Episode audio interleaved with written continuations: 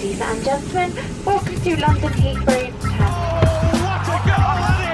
I think I'm a special one. Correspondentes Premier. That would be very nice.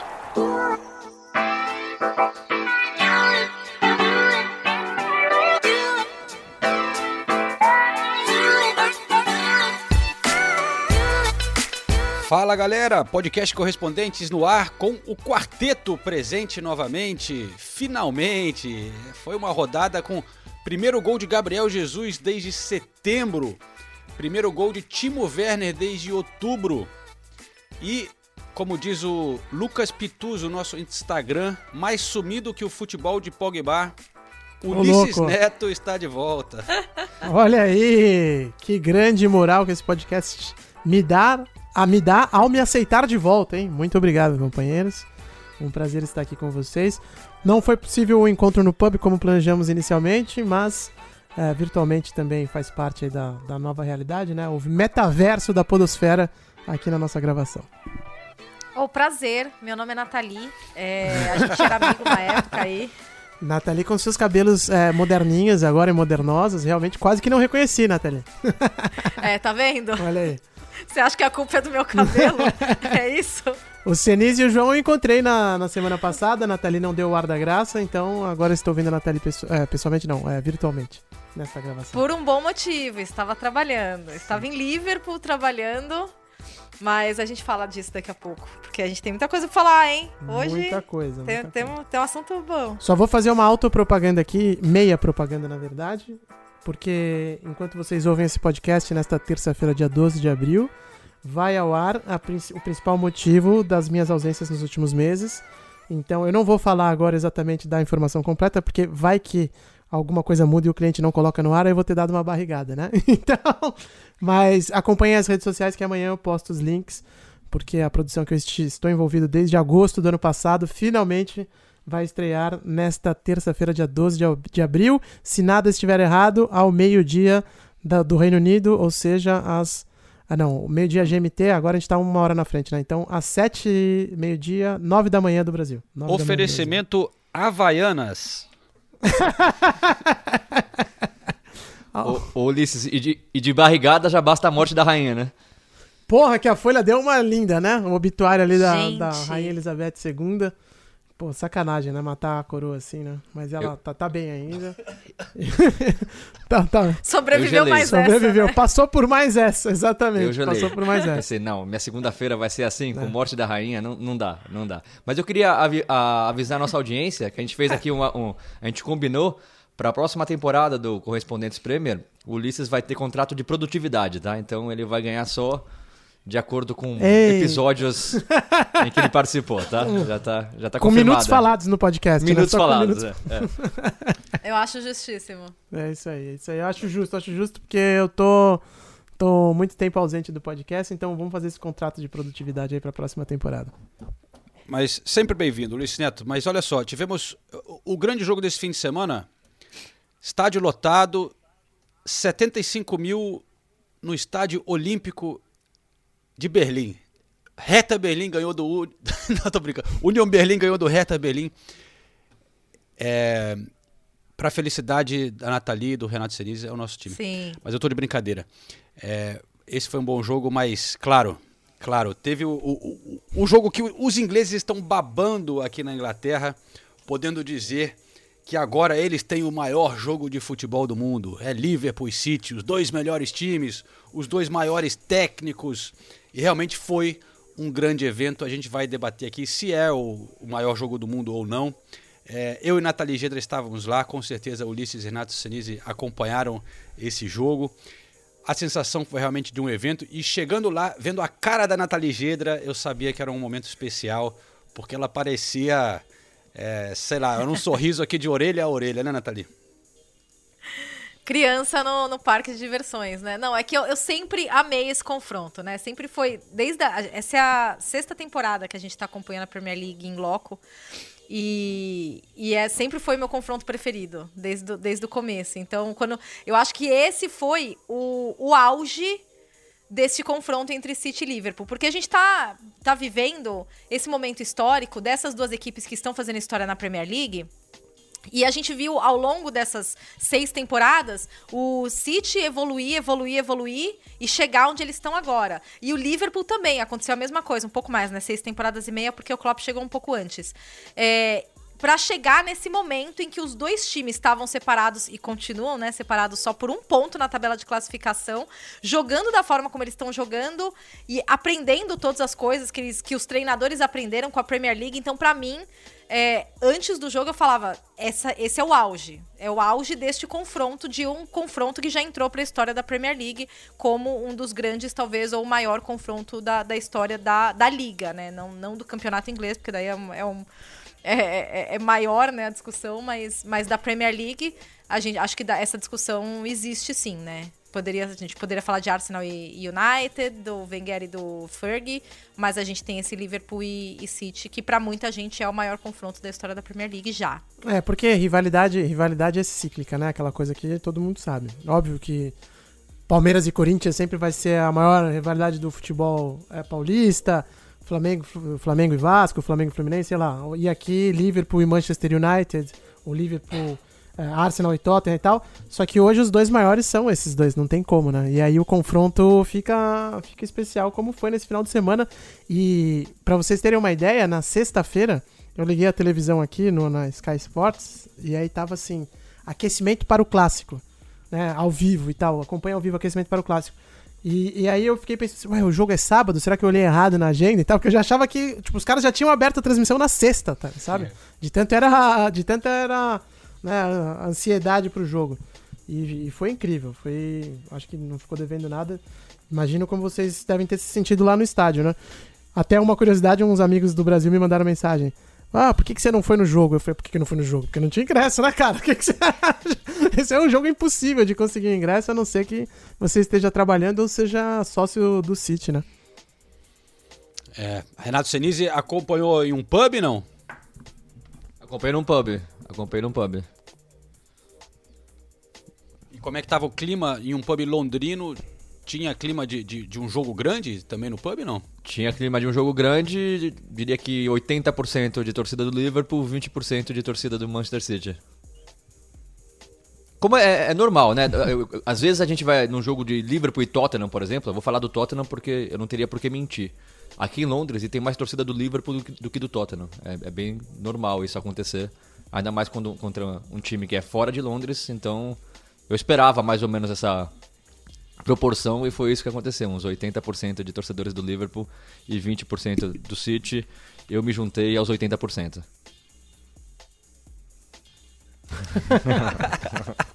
Declaradamente. Não, brincadeira, brincadeira. É só pra irritar a É. Nathalie. Eu torci. Eu torci pro Obrigada. espetáculo e saí vencedor, viu? Porque o espetáculo foi, foi genial, né? E até, eu vou ser honesto com vocês. Eu, eu falei, ah, vou assistir na ESPN Brasil pra, pra ver o, a Nathalie e o João. Mas aí liga na Sky, tá lá em 4K. Já falei pra vocês que eu gosto de ver em 4K, né? Aí eu falei, eu vou assistir aqui pra sentir a emoção dos. Pô, não prestigiou os amigos, né? Tudo bem. Aí eu falei, eu vou ouvir, vou ouvir os dois contando amanhã. Não, não, então eu falei, eu vou- amanhã eu ouço eles, os relatos dos dois.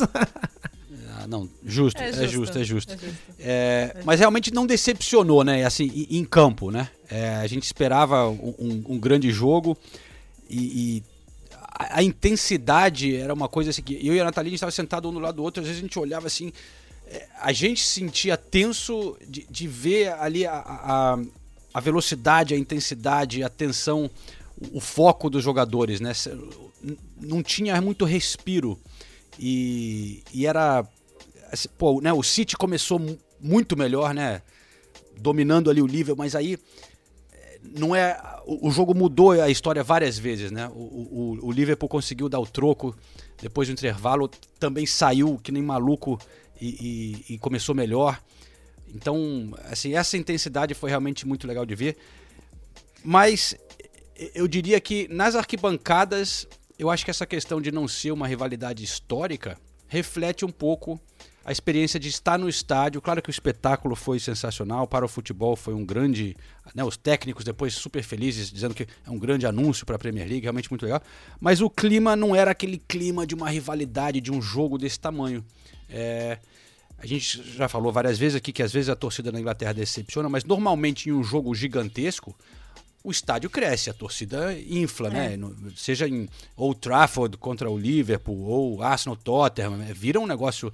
Mas lá, cara, era um clima bem, bem fraco, eu diria. Essa é a única decepção que eu vejo nessa rivalidade, que é uma rivalidade meio de muito respeito ainda entre os times, os técnicos e as torcidas não têm essa rixa ainda que isso é, diminui um pouco a atmosfera para mim.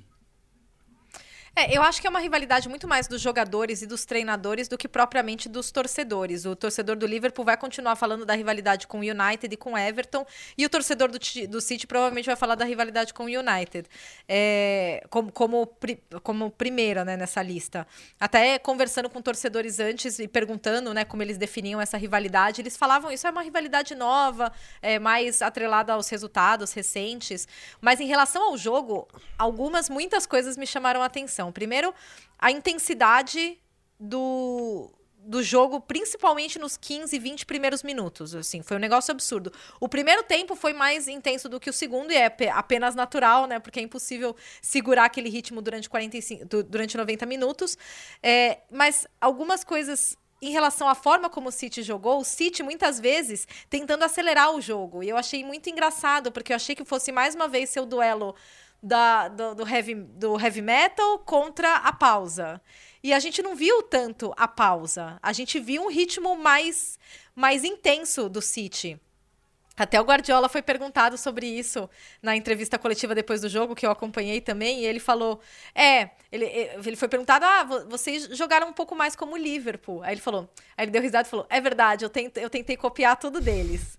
E, e daí ficou, e deu uma risada e ficou nessa, porque ele estava feliz no, no final das contas com, com, com o resultado. Mas, na verdade, com a vantagem né, que o City manteve. E a gente fala tanto desses dois times do aspecto ofensivo, mas defensivamente os times me surpreenderam muito mais do que ofensivamente. Eu acho que foi um, um, um jogo que, em que a gente viu os. Os dois times, principalmente o Manchester City no primeiro tempo, eles não deixaram o Liverpool jogar. Eles não deixaram o Liverpool não jogar, mas imprimir aquele ritmo que a gente conhece tão bem do, do Liverpool. Eles não conseguiram fazer isso por 45 minutos. Até eu estava conversando no intervalo, eu falei, não tem a menor possibilidade do Klopp deixar o Liverpool voltar da mesma forma e jogar mais 45 minutos dessa maneira, porque é, realmente a forma como eles... é, o, o Liverpool teve dois chutes, um deles foi o gol. E, e teve duas finalizações durante o primeiro tempo. Então, isso realmente foi impressionante. Mas outra coisa que impressiona também é a eficiência do Liverpool, né? Volta do, volta do segundo tempo, tem uma bola, vai lá e empata o jogo. E daí o segundo tempo fica aberto e, e- e o ritmo baixa um pouco e os dois times acabam se estudando um pouco mais do que no comparado com o primeiro tempo. Mas assim, Ref- Um Isso reflete ab- muito como são esses. É. times, né, Nathalie? Que, que o, o City sempre domina muito, né? A posse de bola, tudo. Mas o Liverpool é um pouco mais letal, né? Aproveita mais as chances que tem. E a posse de bola ficou 55-45, então nem, nem ficou uma, uma, uma diferença grande, porque o Liverpool também é um time que gosta de jogar com a bola, né? É 55 pro City, inclusive, 45 pro Liverpool. É, e, e Celise, o que, que você achou nessa sua. Eu sei que você já admitiu que está torcendo para o Liverpool. Você acha que fica. Tô de sacanagem, mas fica, fica aberto agora a briga pelo título? Ficou melhor para o City agora que tem um ponto de vantagem, né? É, faltando sete jogos. Você acha que o City tem condição de ganhar todos os jogos que faltam? Tá na mão, tá na mão do City, pelo menos. Pri- Primeiro, eu acho legal é, que visivelmente todos ficaram satisfeitos co- com, o jogo. Todos. Até com o resultado. É, vo- Você via dois times que não tiveram em nenhum momento medo de perder, muito pelo contrário. Mas o jogo foi tão bom, é, foi tão disputado, É. que no final é, eles pensam assim: a gente fez tudo o que a gente podia, então estamos felizes. São dois times que não tem mais nada para provar para ninguém, né? Então, se o Liverpool perder o, título ou o City perder o, o- título, não vai fazer nenhum um arranhão assim de nada na história do, do Klopp no Liverpool ou na história do City, é, do, do- do Guardiola no City. Então, eu achei legal isso. Agora, eu acho que tá mais na mão do City. O- Esse um pontinho faz toda a diferença para times que não perdem pontos, né? Ainda mais quando você olha para a tabela do City, a tabela do City é mais fácil, sim, que a do Liverpool, não tem nem como negar. É, se o City vai ganhar os sete jogos, é, é difícil cravar, mas eu, eu acho que é provável. É, é possível, é bem possível. Assim como é possível o o Liverpool ganhar os sete jogos deles também, mesmo sendo jogos mais difíceis. O Liverpool não perde ponto de jeito nenhum, né? E, e- e convenhamos, ir pro Etihad Stadium, num jogo decisivo como esse, sair perdendo, tá duas vezes atrás do placar e conseguir empatar as duas vezes, é, mostra a força do, City, do Liverpool. E eu acho que o City já começou melhor o jogo, isso é fato. Quando saiu o primeiro gol do City, o- o- é- era muito cedo ainda, mas o City já estava melhor. Mas mesmo assim, é claro que esse primeiro gol acaba condicionando tudo, o- todo o resto que aconteceu no jogo. Né? O Liverpool nunca teve nunca teve vantagem no jogo. O Liverpool teve que correr atrás do, do, do resultado o tempo todo. Aí quando chegou no, no- no- no segundo gol, no segundo tempo, aí a gente já pode dizer que o jogo ficou bem equilibrado, apesar do City ter tido aquela chance inacreditável com o Mahrez na, na- na última chance do jogo. O Gabriel Jesus jogou muito bem, mas teve chances também de fazer o terceiro gol do, do City e acabou não fazendo. Mas eu acho que assim é inegável a gente falar que é, se eu tiver que apostar em algum, em alguém, eu aposto no City. Agora, eu- teve muito essa discussão, né? Se são se é a maior rivalidade da, da história da Premier League ou se é o maior confronto da história da Premier League. Eu, eu acho importante a gente lembrar que, que aquele, aquele, aquele United e, e, e Arsenal de Wenger e, e Ferguson tem uma história assim que é inacreditável também, né? E, e até em termos de vi- se, se a gente se, o- se o Liverpool for campeão dessa temporada, a gente vai lembrar que o Liverpool estava 14 pontos atrás do City, é, com dois jogos a, a, a- a menos, mas estava 14 pontos a mais que o City, que foi uma arrancada histórica. Se a gente lembrar, a- a primeira temporada completa do Wenger no Arsenal, o Arsenal estava 12 pontos atrás do United do Ferguson em fevereiro e o Arsenal conseguiu o título com um ponto só de diferença para o United, ganhando em Old Trafford, aquele gol do Overmars. Então é uma virada histórica, assim, para os torcedores de United e Arsenal, vai ser sempre a maior rivalidade, tirando né, o, o Liverpool e o United para os torcedores do United e, o- e o, o Tottenham talvez para o Arsenal. Mas e- eu acho a discussão válida, eu acho que é, é aquele tipo de coisa que só daqui a alguns anos a gente vai ter a exata noção do que eles representaram para o futebol inglês, mas eu acho que a gente não pode deixar de falar, não, não pode cravar. Eu não consigo cravar ainda que é o maior confronto, porque United e Arsenal de Wenger foram muitas temporadas em alto nível, foi, foi uma rivalidade absurda também. É, eu acho que tem, tem algumas lupas pra gente olhar isso e, e eu concordo com o Senise. Se a gente olha na lupa histórica, eu também não acho que dá pra dizer que é o maior confronto, é a maior rivalidade e tal. Agora também tem aquele lance de que a gente vive num mundo do que tudo é efêmero e tal, e é tudo instantâneo, e as redes sociais fazem isso e tal. E aí o confronto fica gigantesco, e eu acho que se a gente olhar pelo ponto de vista midiático e de alcance da Premier League, aí sim é o maior de todos os tempos, porque aí você olha é, nunca a Premier League teve tanta audiência, nunca foi tão comentada ao redor do mundo, nunca foi é, teve tanta gente falando sobre o mesmo jogo ao mesmo tempo, né? Rede social era só todo mundo falando desse jogo e tal. Então aí isso não tinha antes na época do Manchester United e, e Arsenal que o Sinise está citando e de outros é, confrontos clássicos da, da liga inglesa, né? O que eu acho que é lindo de olhar é que e, e aí volta até um pouco no que o, o João falou que lá Talvez o espetáculo ele tenha sido mais legal é, de ver na TV do que presencialmente, porque a torcida não tem aquele ambiente que a gente gosta no Brasil, né? E no fim a Premier League, até esse confronto tem muita relação com Fórmula 1, de você olhar que os dois, os dois são muito parelhos, e aí no fim quem ganha, ganha no detalhe, e aí quem ganhar essa Premier League vai ser realmente né, numa diferença pequena, a gente imagina, e, e que vai ter essa briga dos dois ali que a gente viu é, no jogo desse final de semana, que foi muito parelho, embora tinha tido um momento de maior domínio do City, depois o Liverpool reagiu e por aí vai. Mas no fim das contas, o empate reflete o que está sendo a liga nesse momento. E assim como na televisão, assim como a Fórmula 1, muitas vezes é mais legal de ver na televisão, eu acho que a Premier League está ficando assim. Você olha o estádio lindo, lotado, tem a presença da torcida, a qualidade da transmissão é impecável. É, como eu falei, para quem tá aqui na Inglaterra, assiste em 4K, imagem maravilhosa. As camisas dos times num contraste perfeito, né? Quando você olha aquilo na televisão, o gramado perfeito, que tudo bem tinha alguns probleminhas ali, mas era um gramado perfeito, num contraste absurdo das camisas dos times, as camisas né, imaculadas na cor mais, mais bonita que der ali pro contraste da televisão, sem patrocínio gigante, como a gente vê no Brasil. Então é tudo um, todo um negócio ali, até as placas de publicidade dobradas estão tão bonitas na Premier League. que eles estão utilizando para fazer é, um espaço, ou colocando a mesma publicidade, é, ocupando as duas placas, né? Não fica aquela coisa repetida, feia pra caramba que a gente vê em outras ligas. Então tudo que é feito ali na Premier League é feito para ser um espetáculo te- televisivo é, majestoso e isso reflete na, na, na, na audiência que a liga tem e por isso também eu acho que é- pode-se dizer que foi o maior confronto de todos os tempos nesse sentido, em termos de, de audiência e de ter o mundo inteiro falando de um jogo, né? E de pontuação, né? Na verdade, eu acho que essa o, o principal é, o principal ponto, né, é, de- dessa discussão é porque nunca tivemos dois times que pontuem Dessa tanto forma. em temporadas, né? Então a, a pontuação foi, foi uma das coisas que gerou muito, é, muito muito essa discussão. E mais uma vez a gente vai ver dois times pontuando muito alto, né? E, e- e e fazendo isso continuamente, né? Temporada depois de temporada. Mas, inclusive, João, é, deixa eu aproveitar para chamar umas duas entrevistas, porque depois do jogo eu conversei com o Gabriel Jesus, que foi uma das surpresas do, da escalação. Eu fiquei bem surpresa quando eu vi o Gabriel Jesus entre os titulares, eu e o João.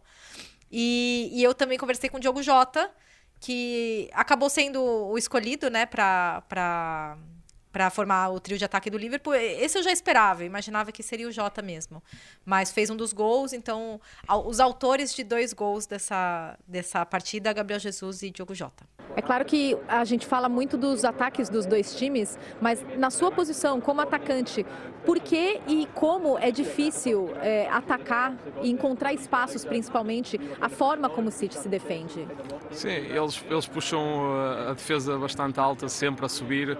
Uh, é difícil estar em jogo, fazer movimentos. Ele tem uh, um, bastante qualidade naquilo que fazem, obviamente. Uh, portanto, acho que os espaços estiveram ali mais para os extremos, como fizemos o nosso segundo golo. Um, Cabe-me a mim também aproveitar as oportunidades. Também tive uma ali no final do primeiro tempo que poderia ter feito as coisas de maneira diferente, mas é, é futebol uh, e, e, e nestes jogos resume-se muito a eficácia. Uh, lá- mas como eu disse, é um 2-2, uh, é um ponto para cada um e, e vamos acreditar até o fim. E qual a sensação de saber que ganhar a Premier League agora não depende mais só de vocês? Não é bom, não é uma boa sensação, obviamente queremos que, que dependa de nós, ah, mas ah, obviamente saímos daqui com a sensação que podíamos aqui ao ali ter, ter feito um pouco melhor, mas agora já, já passou e há que fazer o nosso trabalho. Ah, se vencermos todos os jogos, talvez eles escorreguem e, e consigamos passar lá à frente. Para você, particularmente, é, a gente não te via como titular da Premier League já há, há um tempinho e temos te visto menos nessa segunda metade da temporada, né? Eu queria que você falasse da sua visão sobre essa temporada o do- e do quanto você ficou feliz de ser titular num jogo como esse, não ser só titular, você fez o gol, você jogou bem. Bom, é, os anos vai, vai passando, né? E desde quando eu cheguei aqui, óbvio, é, eu tenho bons números, tanto de jogos quanto é, de gols, enfim, ajudando minha equipe. Óbvio que se tratando do, do elenco que a gente tem, sempre está mudando, sempre está trocando as peças. É, essa temporada eu venho jogando bastante de ponta e não de atacante. É, fico feliz de ter a, a opção de jogar aberto, fechado, enfim. Espero que eu possa, depois desse jogo, retomar a confiança e voltar a ser o Gabriel de sempre. Qual o impacto de vocês saberem agora que só depende de vocês para vocês ganharem a Premier League? Mais uma vez o campeonato se forma desse jeito, né? É, é, o penúltimo que a gente ganhou foi assim, até o último jogo, onde que a gente começou perdendo e depois viramos. Então essa é a Premier League. Não é fácil, é muito difícil. A gente está concorrendo o título aí com, com um time que vem os anos é, disputando e lá, lá em cima com a gente. É, então a gente tem que focar e tentar ganhar todos os jogos. Esse é o único jeito.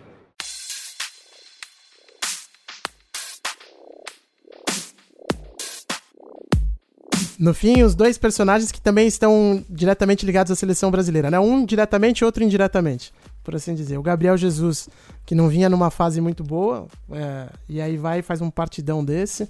Perdeu alguns gols, teve horas também que te- decidiu finalizar, podia ter é, jogado pro De Bruyne entrando sozinho na área, por aí vai. Algumas decisões que talvez não tenham sido as melhores, mas enfim, jogou muito bem, voltou a fazer gol. E no momento em que o Tite tá ali fechando a lista dele, né? E ele já tinha perdido espaço. E do outro lado, o, o Firmino também que vai ficando cada vez mais para trás, né? Não sei se.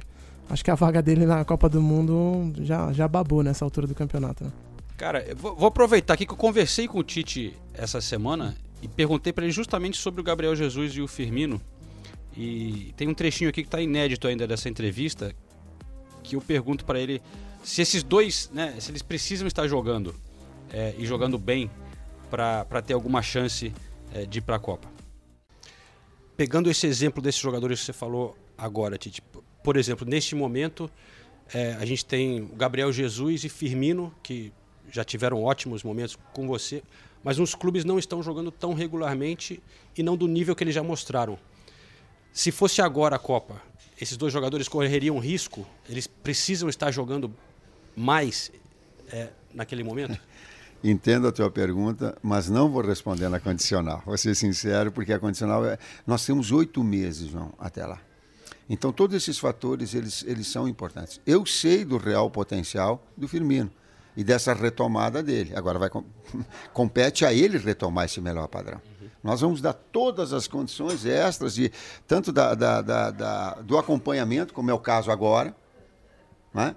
Dos treinamentos, das interações com eles individualmente, com seus clubes, com seus técnicos, quando assim essa abertura tiver, com seus preparadores físicos, né? com todas essas condições, esse, essa, digamos assim, esse trabalho que ele é, que ele é um pouquinho que, que o grande público não acompanha, mas que nós temos essa responsabilidade fora de fazer, né? e é assim aos demais, para que estejam na sua melhor condição. E no fim eu também não duvido desse papo do, do, No fim eu não duvido desse papo do, do Tite, porque se a gente for olhar, né, o Coutinho é um jogador que muita gente não queria na seleção de volta e voltou e tá jogando bem, e ele realmente não abandonou o Coutinho, né? Então, no fim, de repente aí o Firmino pode acabar tendo espaço ainda. É, mas eu ainda acho que vai depender muito do, do, do, do momento ali, né? Claro, alguns jogadores, claro, Neymar pode estar tá com uma perna que não, ele vai, né? Sim. Mas, ah, ah. mas eu não sei, tem muita competição ali no ataque, né? Então, o Firmino, se não tiver jogando mais regularmente pro Liverpool, jogando melhor, acho que corre grande risco, né? E não parece que vai. Ou eu tô errado, eu não sei, porque aí vocês também acompanham mais de perto, estão sabendo melhor. Mas não, não sei como é que tá o espaço dele no Liverpool, não parece que também tá. Ah, tá jogando pouco, né? O Firmino. É, então. É. Mas só para concluir uma coisa sobre essa rivalidade, eu queria voltar um pouco é, falando nessa questão da rivalidade para falar de Klopp e Guardiola, é, porque eu acho que ainda pode começar a ter mais rixas assim entre os porque no fundo quando a gente fala das maiores rivalidades eu acho que tendo alguma rixa realmente faz a rivalidade ficar maior e mais intensa, né? Seja histórica, sei lá, Real Madrid, Barcelona, né? questões históricas, é, Celtic Rangers, né? a gente pensa de coisas fora de campo que, que entram, ou históricas da Premier League, sei lá. É, essa do Arsenal e, e, Manchester United com duelos ali de Vieira e, Roy Keane, de Van Nistelrooy e Keown, né? Essas, e, e a reação da torcida, isso incrementa uma rivalidade. Né? Não é que eu quero que tenha violência nem nada, mas quando é tudo ali na paz, fica um pouco diferente. Claro que é sensacional, mas todo mundo está falando aqui ah, como o, Klopp e o Guardiola um respeita o outro, né? Eles realmente se elogiaram muito nas entrevistas coletivas antes dos jogos. Mas eu, eu assisti a, a entrevista do, do, Guardiola, a coletiva, e teve um momento ali que eu, eu vi que ele deixou escapar um negocinho ali que eu achei interessante trazer aqui no podcast. Que eles perguntaram para ele se ele. Como é que é a amizade com o Klopp, se ele convidaria ele depois para tomar aquele vinho, né? Que é, eles sempre usam essa referência, né? Porque o, uhum. o Alex Ferguson convidava técnicos para tomar vinhos chiques lá no, no Old Trafford depois dos jogos e, e, com o Wenger não rolava esse vinho. Ele criticou o Wenger por não tomar o vinho porque o, o Wenger ficava esquentadinho. E aí perguntaram pro, pro Guardiola se ele tomariam um vinho com o Klopp e tal.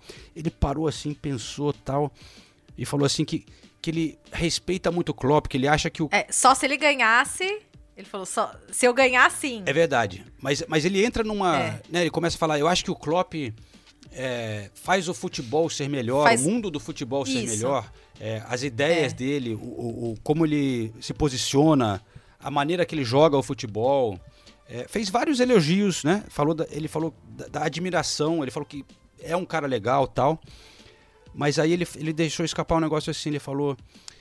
Como ele sempre diz que nós somos um, um time muito rico, é, o nosso vinho seria muito bom, Vai ser bom. né? E, e ali eu acho que ele deixou, né? Isso foi depois de ele falou tudo, deu uma pausa e falou. Ali você vê que ele tinha, ele, ele se irrita um pouquinho com essa coisa do Klopp ficar falando o quanto o Manchester City já gastou mais do que o Liverpool e tal. É, enfim, eu acho que tem aí sementes de talvez, né, que eh, fique um pouco mais quente essa rivalidade se eles continuarem nesse ritmo de disputar títulos.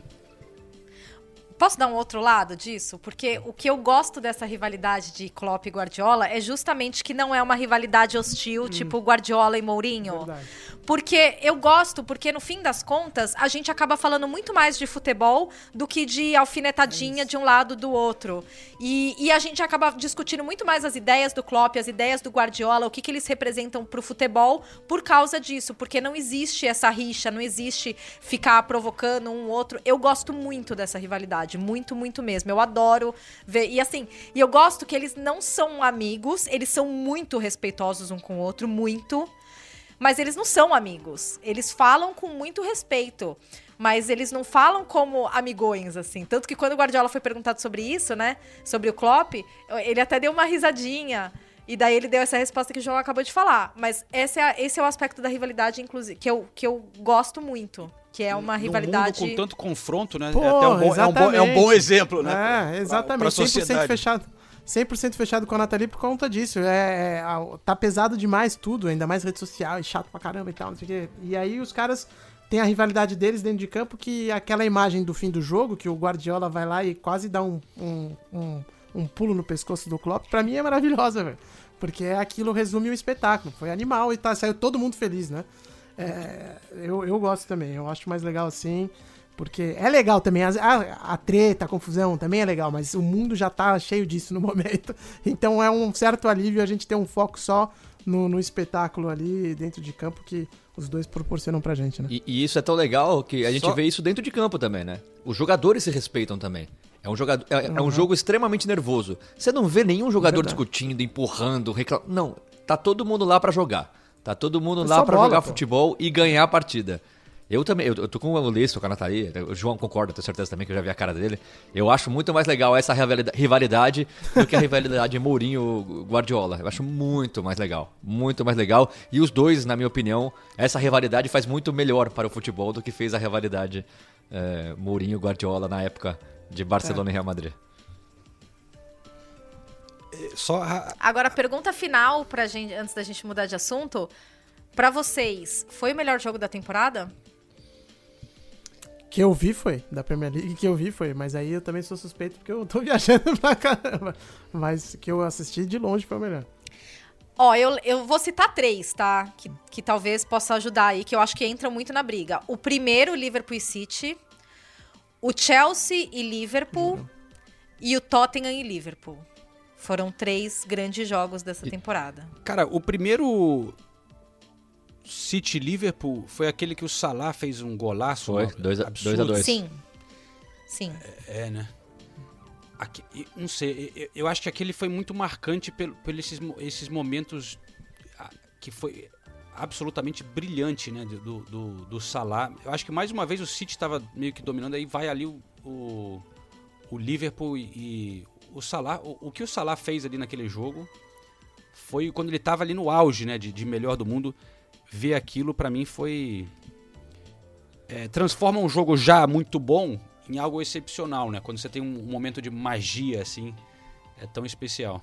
Eu, eu inclu... não, é, não é porque é o Tottenham, mas eu incluiria um outro jogo do Tottenham nessa lista, que é o Tottenham City, City Tottenham, que é aquele 3 a 2 que o, o Harry Kane faz Ah, o gol sim, no último verdade. minuto. Mas eu acho que esse é sim o, o maior jogo da temporada por tudo que ele representa, por tudo que, por toda a importância do jogo. Isso em 90% dos jogos, um jogo dessa importância, a gente estaria comentando hoje, ah, é jogo assim decisivo, que tem esse discurso que eu odeio. Ah, final você não entra pra dar espetáculo, você entra pra ganhar, como se uma coisa anu- anulasse a outra. Então, com tudo que cercava esse jogo, eles entregarem o que entregaram de maneira tão emocionante, a gente poderia falar de várias coisas. A bola em cima da linha do Emerson, que virou meme já. Enfim, são muitos detalhes de um jogo gigantesco. Então, pra mim, é o maior jogo da temporada, sim. Só pra fechar, aquele cumprimento do Guardiola, é, pessoal, que é claro que foi um momento ali muito de, de realmente de, de respeito, mas eu vi um, um- no Twitter alguém colocando aqui em inglês que lembrou também um pouco o aperto de mão de um cara chegando num, num churrasco e cumprimentando é, o ex da, da mulher dele. Tipo, pra se impor ali. É, é, aquele. ah, se quiser. É. Conhecendo o ex pela primeira vez. Pode ser também, pode ser, pode ser. E, e, e- e pra fechar da Mas minha não. parte, eu- como a gente sempre questiona quando o Guardiola faz mudanças e ninguém entende e é eliminado da Champions, eu só vou citar também que ninguém, não só a Nathalie e o João não esperavam, ninguém esperava ver Gabriel Jesus no ataque. Era, era ou o Mares, ou, ou o Phil Foden, ou... Cara, mas. E, e- e- e a escolha foi muito certa, né? O Gabriel Jesus, ele deu um gol pro Sterling, o Sterling perdeu, o Gabriel Jesus fez o gol dele, o Gabriel Jesus lutou o jogo inteiro, sempre foi perigoso, sempre Inteiro. foi perigoso, então não dá pra dizer que que a escolha foi errada, muito pelo contrário. Mas pra mim, tem várias vezes que ele fez alguma escolha aí também porque ele, ele é gênio, né? E às vezes eu olhava e falava, mas o que, que ele tá fazendo, né? Aquele jogo contra o Lyon, não sei o que, Chelsea. Mas eu não- tô entendendo por que, que ele fez isso. Quando eu vi o Gabriel Jesus, eu, na hora eu falei, eu até falei pra Nathalie, o, o Gabriel Jesus entrega muito mais defensivamente, né? Do que o Marrez, por exemplo. E eu acho que, pra mim, a aposta foi nisso, de, de ter uma pegada maior nesse aspecto com o Gabriel Jesus. E cumprir essa função. Bom, é, eu acho que é inevitável então a gente falar de um mais um fim de semana em que é, os meus pints que eu vou ter que pagar se aproximam aqui da na carteira. Azedou, João. Azedou, cara. É isso, azedou Cara, pra mais você. uma perfeita rodada pro Tottenham, né? Perdeu, o West Ham perdeu pro Brentford por 2 a 0.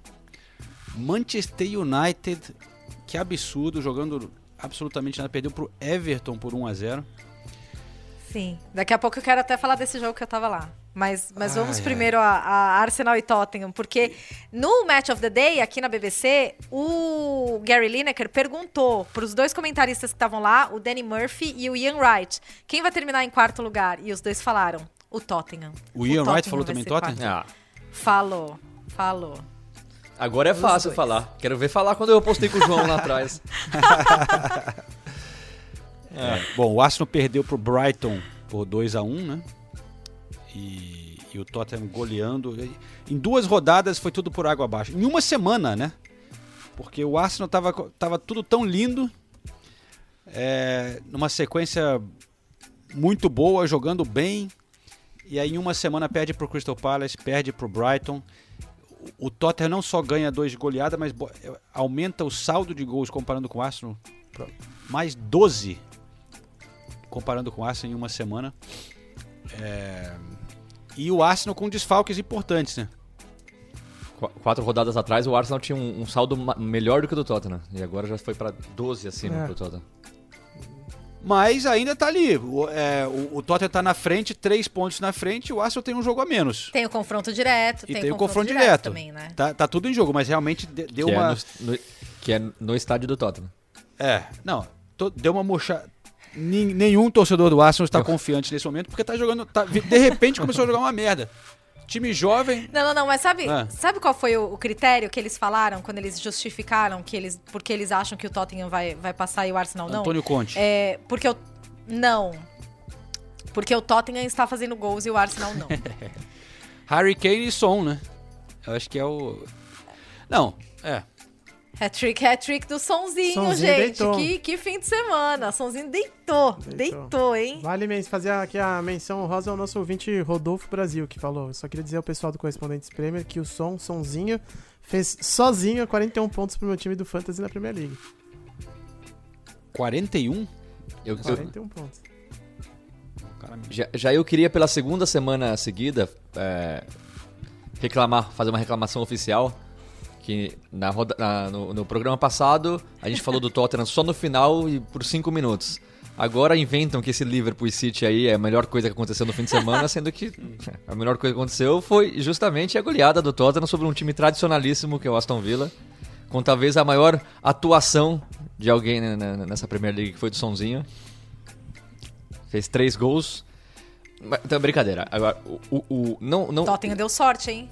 Então, é- era isso que eu ia falar. Primeiro, É. o, o Tottenham fez 1 a 0 num, num gol que é uma finalização excelente do som de, de perna esquerda, de primeira, tudo, mas dá uma sorte porque o, o, o, o, o chute do Harry Kane acho que ia pra lateral.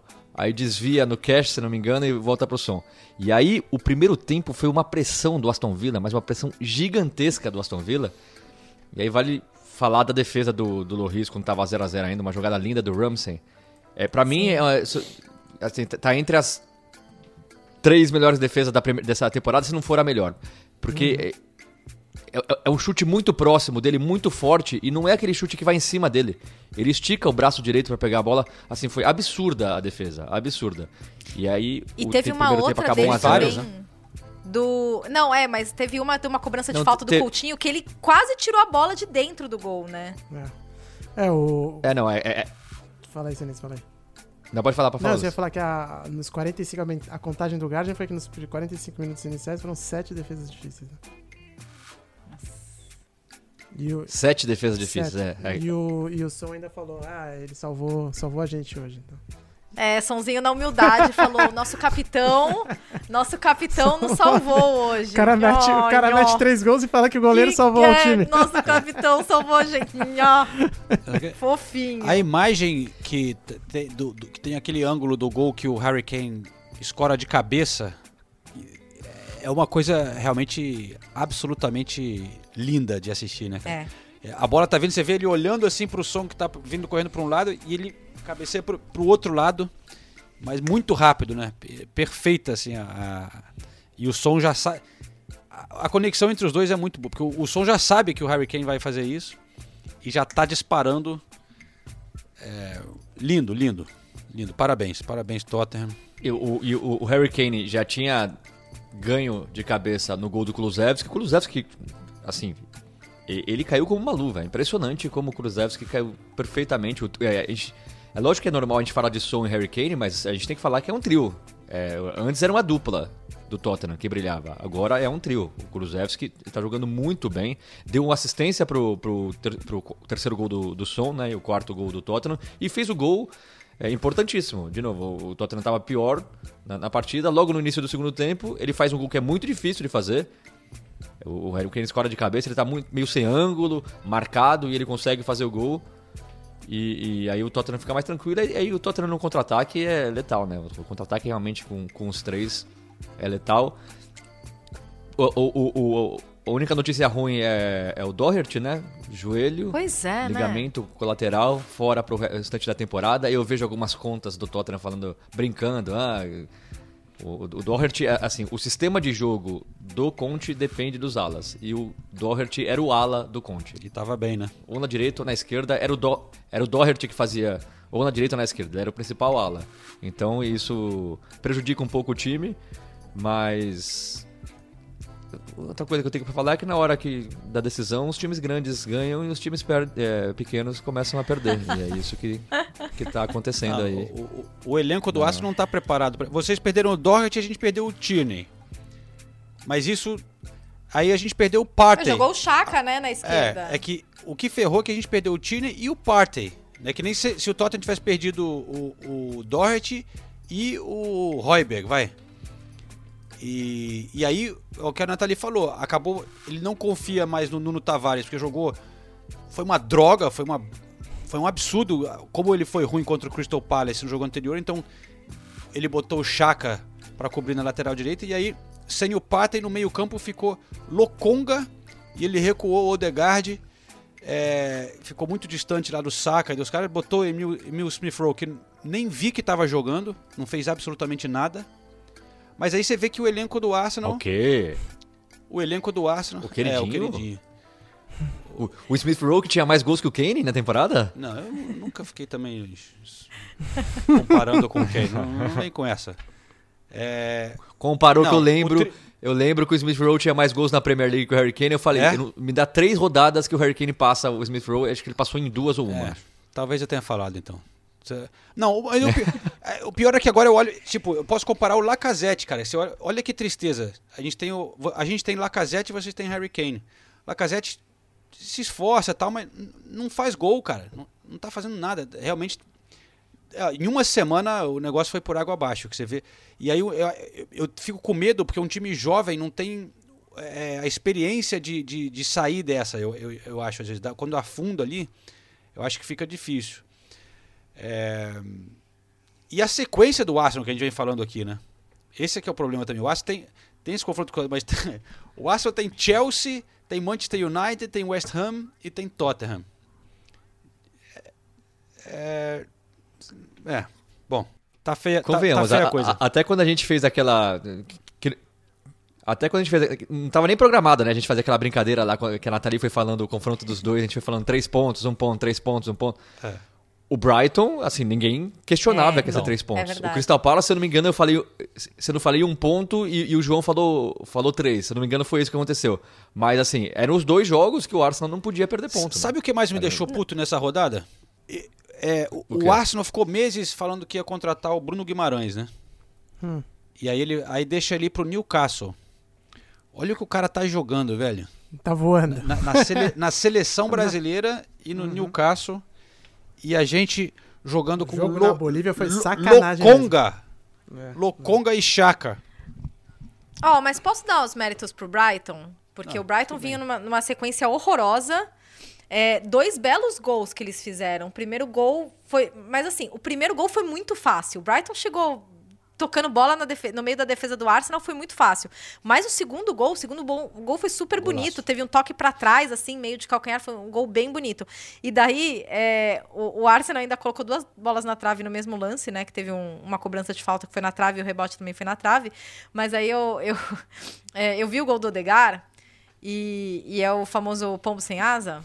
E me fez lembrar de uma conversa que eu tive esse fim de semana. Eu estava saindo do Etihad com alguns jornalistas ingleses e um deles estava falando: Ah, eu estava lendo na, na internet que o Brasil tem muitas expressões relacionadas a futebol. Eu falei: É, acho que a gente tem mesmo. Ele: Não, é, is it true that there's an expression that's called pigeon without wings? Muito bom, muito bom. Gente, é a tradução livre do pombo sem asa. Eu Não. achei maravilhoso. Imagina contar pra ele mini míssil aleatório. Essa eu acho genial. Mini míssil ale- aleatório. Pombo sem asa. O Brasil é, é muito bom mesmo, muito bom. O Brasil é muito bom. Mas a- É, a vantagem do isso, Eu Arsenal- vi o gol do Odegaard lembrei disso. Where the owl do- sleeps. Como? É, onde, onde, onde, onde dorme ah, ele coruja. perguntou dessa também. Oh, is it true that... Oh, and, and there's another one. Eu falei, nossa, mas você memorizou mesmo. Ele, não, é que eu achei fascinante. Eu falei, ah, legal. Mas é isso. Bom pro Arsenal é que o Tite vem aí, né, João? Ai, meu Deus. Você perguntou pra ele dessa história, não? Ele deu até Eu- uma, deu uma esculachada nem lá na ele ficou, tão, ele ficou tão puto, né? Quando, Puto, né? Ficou. Na, na- na entrevista coletiva que eu falei, não vou nem gastar uma Detonou, pergunta né? com isso, porque.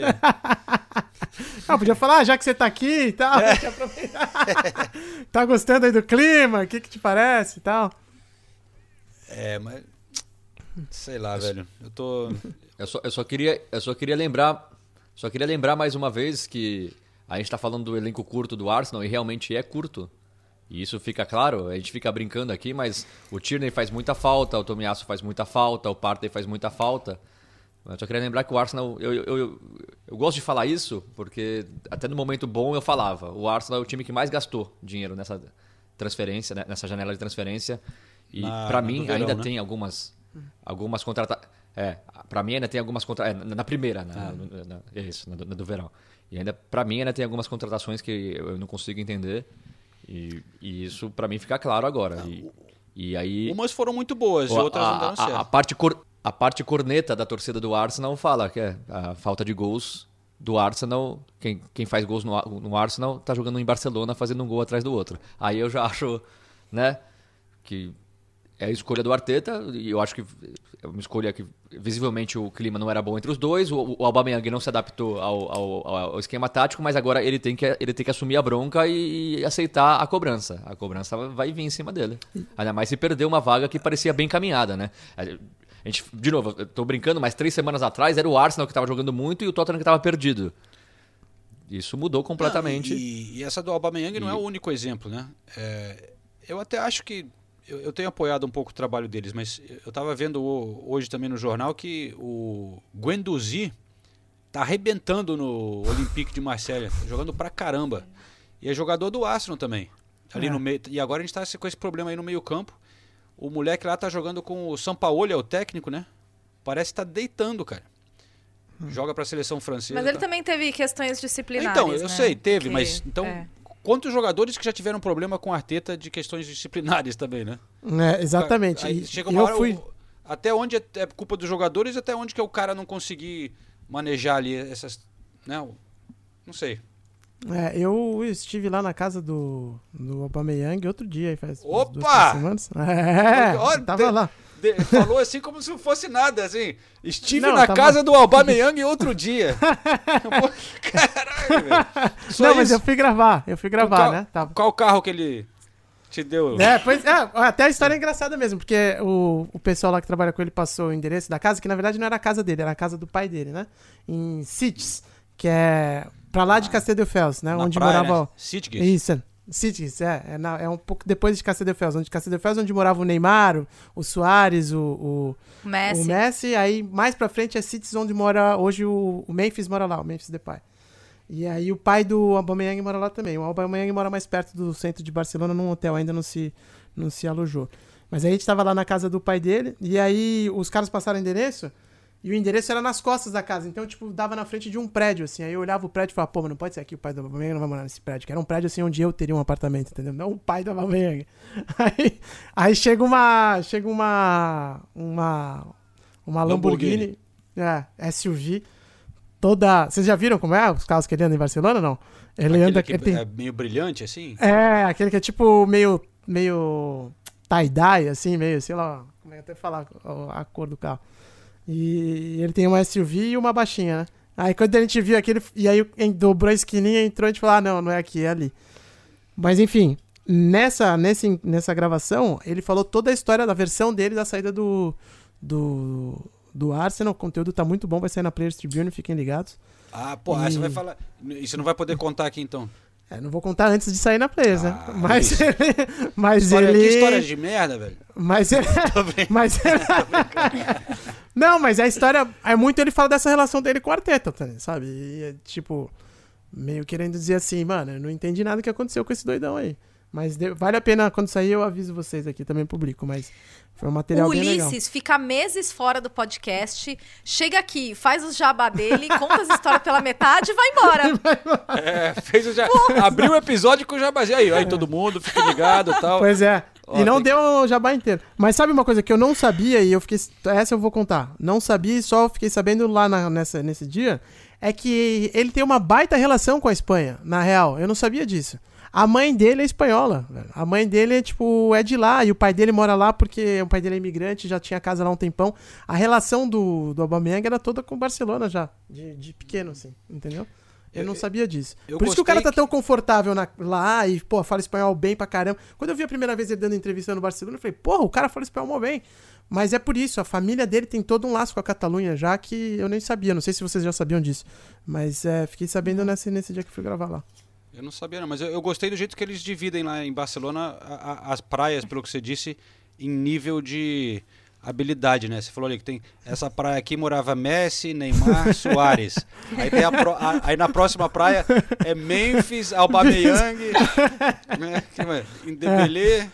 É Aí isso. Deve é. ter uma praia mais pra longe ali um pouco que, né? O buraco é mais embaixo. é, o Rick Puig mora mais pra frente. É, a La Macia é um pouco mais distante. É, por aí. Bom, o, o outro que eu fui na casa também, que aí eu não fui na casa dele, eu fui na casa dela, foi o Piquet. Na casa da. Aí eu fui na casa da Shakira, né? e ela estava Ah, lá. mano. E ela estava lá, hein? Mentira! E eu conto isso pra vocês. E ela Sério? estava lá. E o Milão, que é o, filho, o filhinho deles, com a camisa da seleção brasileira ainda. Jogando bolinha ali. Ela dentro, ela professor. Pô, foi, um dia eu conto essa história pra vocês. Mas foi uma tarde bizarra. Eu cheguei lá, tá ela com um filho de um monte de jogador. Filho do Ter Stegen, filho do. Os filhos dela, um monte de molecada ali.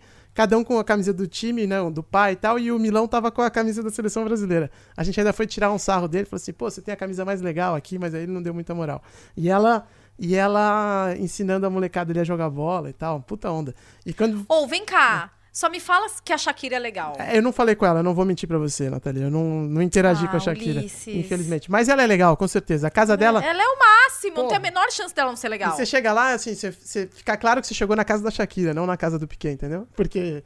Porque tem gente dançando, Não, porque- Colômbia, Não, café colombiano na normalmente porta, você chega que na que casa é? de, de atleta e tem assim, né?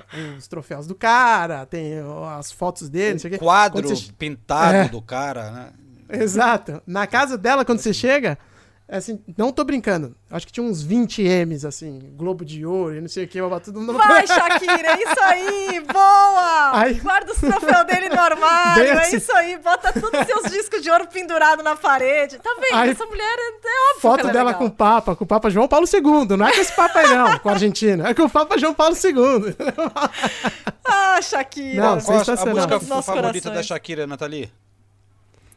Ai, não, eu sou muito fã da Shakira, eu adoro ela. Sério. A Shakira Old School, eu escolheria a Shakira Old School. Prime- aquele primeiro álbum, Pias Descalços, que todo mundo que Sim, tem a minha idade claro. sabe cantar inteiro. Eu fui no show desse álbum. Aquele Eu álbum, fui no show desse nossa. álbum, em Santos.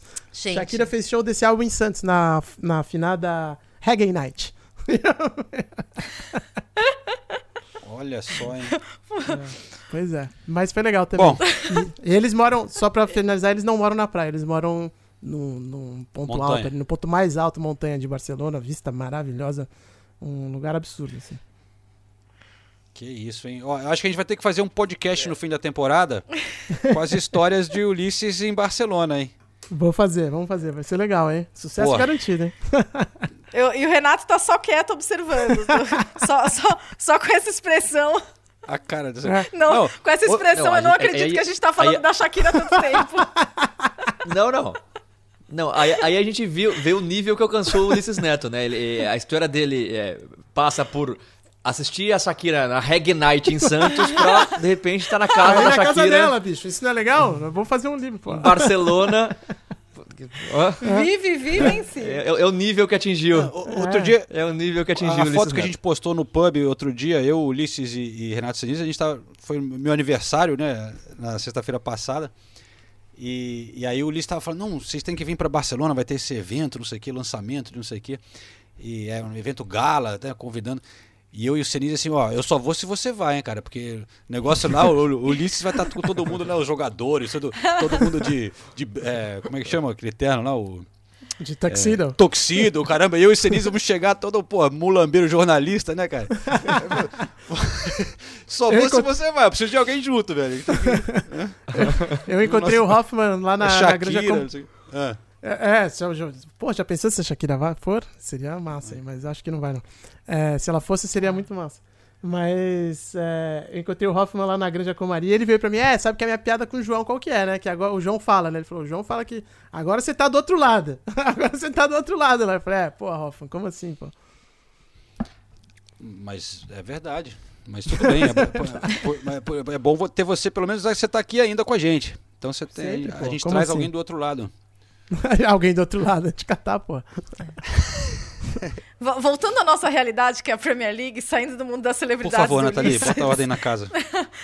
Não, não, só pra gente arrematar o podcast, pra gente passar pelo Chelsea, mas pelo United e Everton, porque eu queria fazer uma declaração aqui, porque eu tava em Gurison Park, e eu queria deixar registrado que o Everton não vai ser rebaixado. Ah, é? Cravou? Estou cravando Cravou. isso. Cravou. Cravei. A informação. Cravei. Foi- mas- Ah, é. porque eles mostram vontade, Porque- seria isso? Briga? Gente, dedicação? juro. Não, não. Eu fiquei, eu fiquei nervosa no jogo, no jogo entre Everton e Manchester United, de verdade. É, o Everton jogou como um time que realmente, de coração, de- se- 800% não quer cair. E che- chegou o momento do, do segundo tempo, é, o- a posição dos jornalistas é bem próxima do campo no Gurison Park, né? E daí é, faltavam, sei lá, uns 15 minutos pra acabar o jogo. E daí é, teve um atendimento médico e todos os jogadores vieram perto do banco, né? Eu tava do lado do banco do Everton. Os caras com a língua no chão, exaustos, parando assim pra respirar. Mas eles estavam dando tudo, juro. É, foi, foi uma entrega absurda do Everton, principalmente defensivamente, porque o Everton vinha cometendo muitas falhas que acabavam gerando gols. E até o Lampard falou isso. Ah, as falhas agora estão virando gols, falhas que normalmente é, não, não virariam gols estão virando. E o Everton tava dando sangue, suor e lágrimas e tudo que podia. E eu, eu vou falar que é, eu sempre esperei muito da atmosfera do Gurisson Park, porque é um estádio antigo, porque o Everton é um clube super tradicional e sempre me decepcionou. Esse jogo contra o United foi uma das melhores atmosferas de Premier League que eu vi.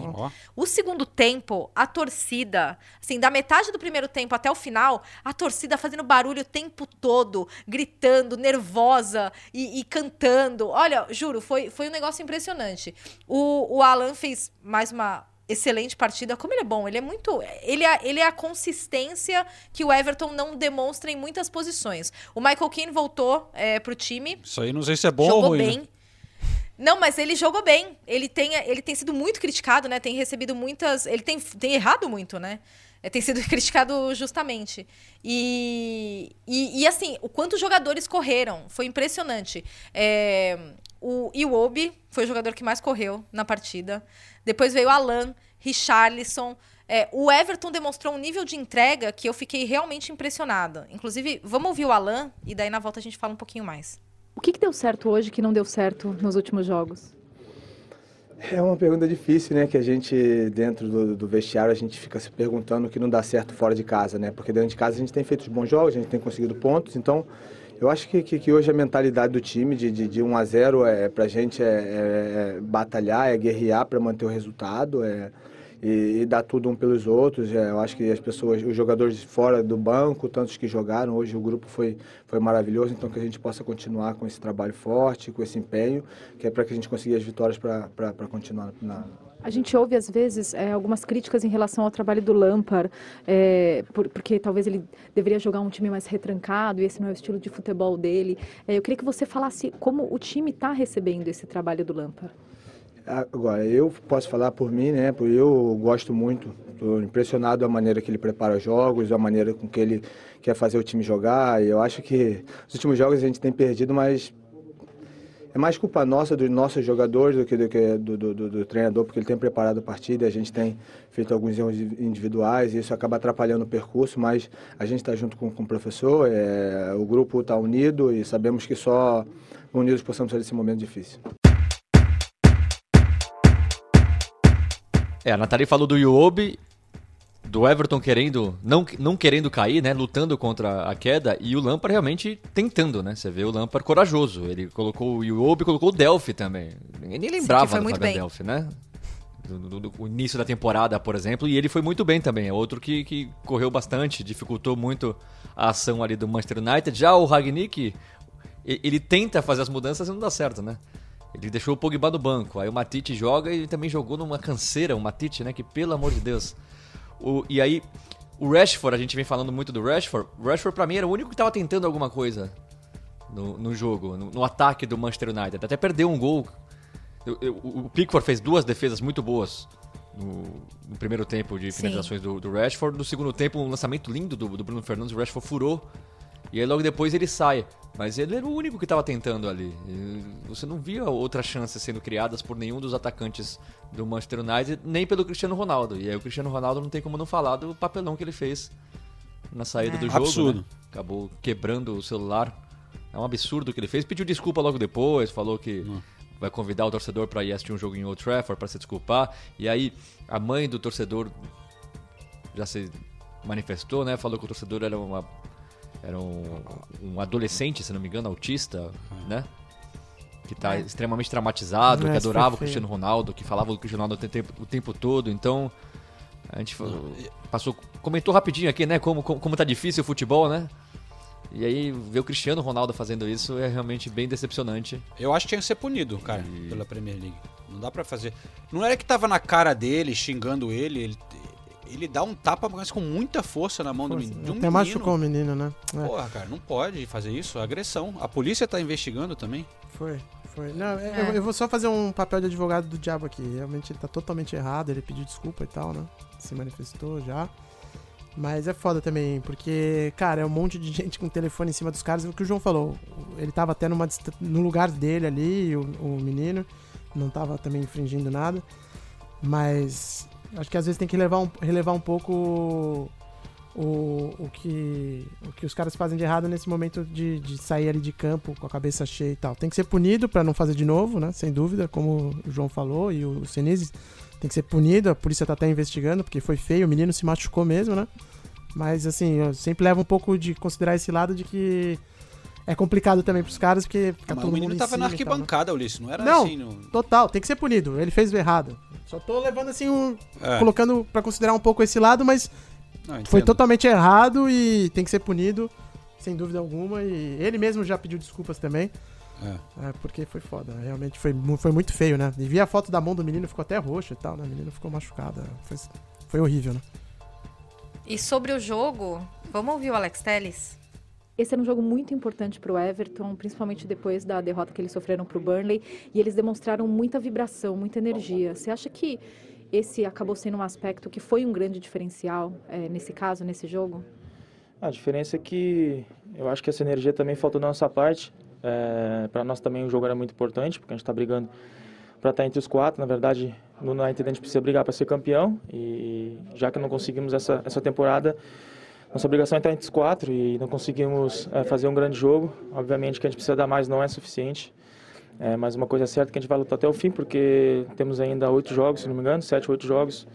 E é, é dar vida nes- nesses jogos aí para conseguir estar entre os quatro, que é o que é agora o nosso próximo objetivo. Essa semana, muitos veículos reportaram que o Ten Hag realmente deve ser a escolha do United para a próxima temporada.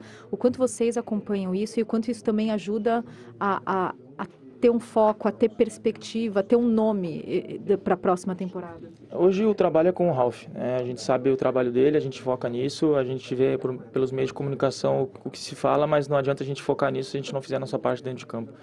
Então a gente precisa melhorar muito mais, é, trabalhar mais, focar e, e ter mais, con- mais confiança para jogar, porque a gente precisa vencer e, e o próximo jogo com o Norwich em casa tem que ser três pontos. Alex Telles, então, que tem jogado bastante, porque o Luke Shaw é outro lateral, né? A gente falou do Tierney, falou do Doherty, o Luke Shaw também tá- vai ficar sem jogar na, no, pro resto da temporada, parece. Contusão que ele teve lá em, acho que 2015, voltou, ele tá tendo que tirar parafuso que ele colocou. Nossa. Tá... É. Coitado, cara, tá feia a coisa. É, e o United tá... Que... E, e com a Copa... E com a Copa aí do lado, né? Putz, Ele era um cara que é. tava garantido. É verdade. Então a gente não sabe ainda como é que Não, ele volta, né? Deve voltar a tempo e, de- e deve Tem- ir pra tem um Copa, tempo mas ainda, né? é, realmente... Mas sempre afeta, né? Nessa fase assim, sempre afeta. É. Mas só pra dizer, o- a gente tava falando do Everton, né? O Everton, a Nathalie sentiu essa coisa que, que acha que não vai cair. Também Não vai com a cair. contribuição dos três que estão ali embaixo, né? Que eu acho que vão ser os três que vão cair, porque. Tem três piores, né? Realmente, o, o- Só que o, o Burnley tinha ganhado do Everton, né? Na rodada anterior. Pois é. Foi surreal de virar. E aí o, mas aí o Burnley vai e perde do Norwich nessa rodada. O Everton ganhou do United, o Burnley perdeu do Norwich, então tudo que tinha feito de bom o Burnley é, dançou. E, e agora a diferença é de quatro pontos, né? E eu acho que vai ser Mas isso aí. aí Burnley, na- Watford e Norwich tá começando a se desenhar os que serão rebaixados, né? A gente tinha falado Mas disso no na- começo da temporada, né? Não sei se alguém anotou quem ia cair. É, a gente nunca anota, né, cara? Faz as apostas e depois. É. A organiza- organização aqui. Eu falei que ia cair... Fala aí. Eu falei que ia cair Burley, Watford e Norwich. E apostou uma parte. É. Eu não faço a menor ideia. Eu só lembro que eu falei que o Liverpool ia ser campeão. Eu lembro que eu fui o único que falou que o Liverpool ia ser campeão. É Ainda acho verdade. difícil, mas tô ali na briga. E na lista de resultados surpreendentes da rodada, eu colocaria o 6 a 0 do Chelsea em cima do Southampton. Não porque seja o Chelsea vencendo, mas porque o Southampton é um time chato, principalmente pra jogar lá em St. Mary's. E 6 a 0 assim, foi, foi, foi uma sonora resposta depois da atuação do Chelsea no meio da semana pela Champions League, a derrota pro Real Madrid em Stamford Bridge. E da forma como foi, né? Mas fiquei bem impressionada. E o Werner é, pode pedir música no Fantástico de bolas na trave, porque ele acertou três bolas na trave. Ele fez gol, mas ele acertou três bolas na trave durante o jogo. Ele já tinha feito isso, não tinha? Ou, ou foi três gols impedidos, sei lá. Ele tem essas, essas coisas meio malucas, né? E, e- e- e o dele seria o, o hat-trick de traves perfeitos, porque foi um na trave esquerda, um no travessão e outro na trave direita. É verdade, é verdade.